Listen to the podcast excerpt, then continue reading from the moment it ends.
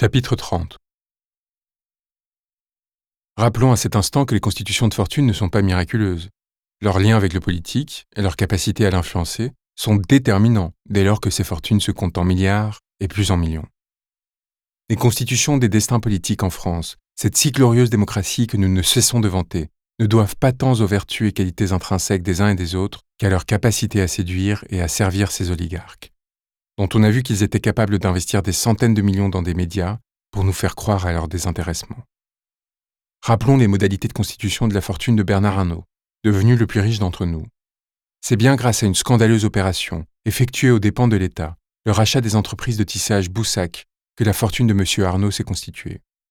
Ce rachat, ou plutôt cette déprédation, a été effectué par la grâce d'une faveur politique octroyée lors des années 80 par un certain Laurent Fabius.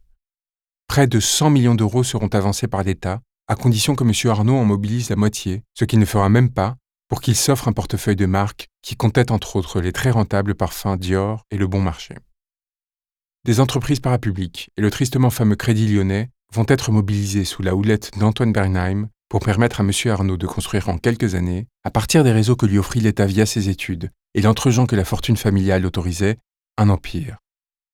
Via des emprunts publics, l'effacement de dettes, des subventions et une série interminable d'interventions aux frais du contribuable, il va devenir milliardaire, se débarrasser des branches les moins rentables du groupe et licencier par pelleté, avant de commencer à racheter des médias, chercher à obtenir la nationalité belge pour des raisons fiscales et, face à l'échec de la manœuvre, se lier d'amitié avec des présidents de la République décidés à alléger son fardeau.